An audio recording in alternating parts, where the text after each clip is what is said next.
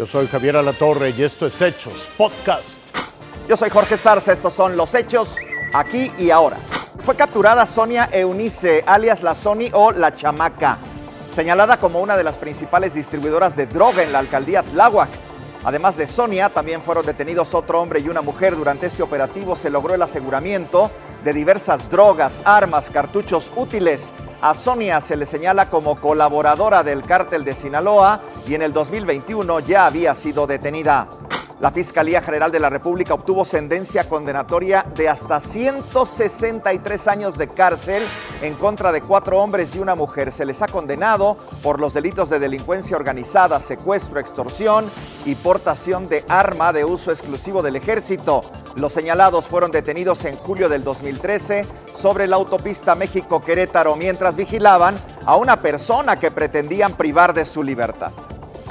El cuerpo de Marcelo Pecci, el fiscal paraguayo asesinado en Colombia, llegó ya al Aeropuerto Internacional de Asunción la madrugada de este sábado.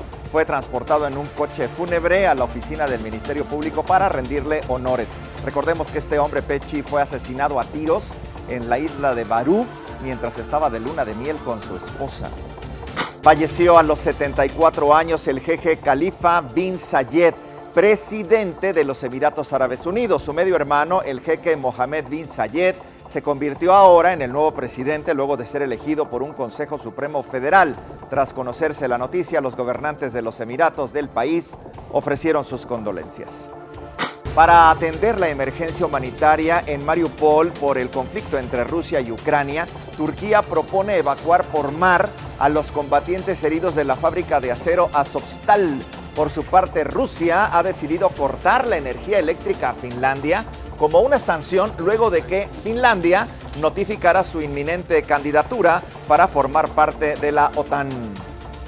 Un grupo de bomberos logró una gran hazaña sin fuego de por medio. Participaron en una carrera de altura cargando su pesado equipo contra incendios.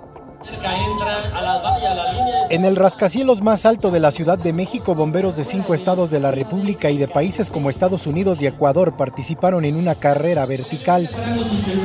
Subir 53 pisos o 1.421 escalones fue el reto de esta competencia. La sentimos pesada. Mm, es por la altura, bueno, más que nadie en el piso 10, es, es en donde se siente pues el corazón que se va, o sea que se va a salir, pero pues me fue bien.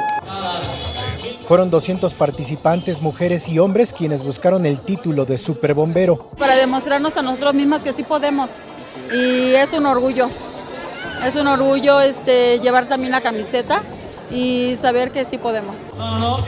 La carrera la hicieron con el traje y el equipo para combatir incendios, 25 kilos encima que hicieron más difícil esta competencia. Es pesado, este, el equipo, todo el equipo, el de respiración, todo el peso que llevamos. Allá adentro no hay este, ventilación, está muy pequeño el espacio, pero finalmente pues llegamos. En esta segunda edición de la carrera vertical también participaron civiles. Algunos se pusieron el traje, el casco y el tanque que ocupan los bomberos. Muy emocionado, se cumplió el objetivo que traíamos de representar dignamente al Estado y se cumplió, estoy feliz. Todos estamos contentos. Los participantes recibieron una medalla y los ganadores se llevaron además un trofeo y los aplausos del público asistente. Rubén Mendoza, Fuerza Informativa Azteca. Tome nota, la jefa, la jefa de gobierno Claudia Sheinbaum anunció que esta semana inicia la vacunación de menores de 12 años en adelante aquí en la Ciudad de México. Adelantó que habrá otra, otra jornada de vacunación para los rezagados. Vamos a escuchar a la jefa de gobierno. El jueves de la próxima semana inicia ya.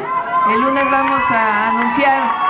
Es de 12 años en adelante. Estamos todavía esperando menores de 12 años. Pero a partir de los 12 el próximo jueves. Hasta aquí las noticias, lo invitamos a seguir pendiente de los hechos.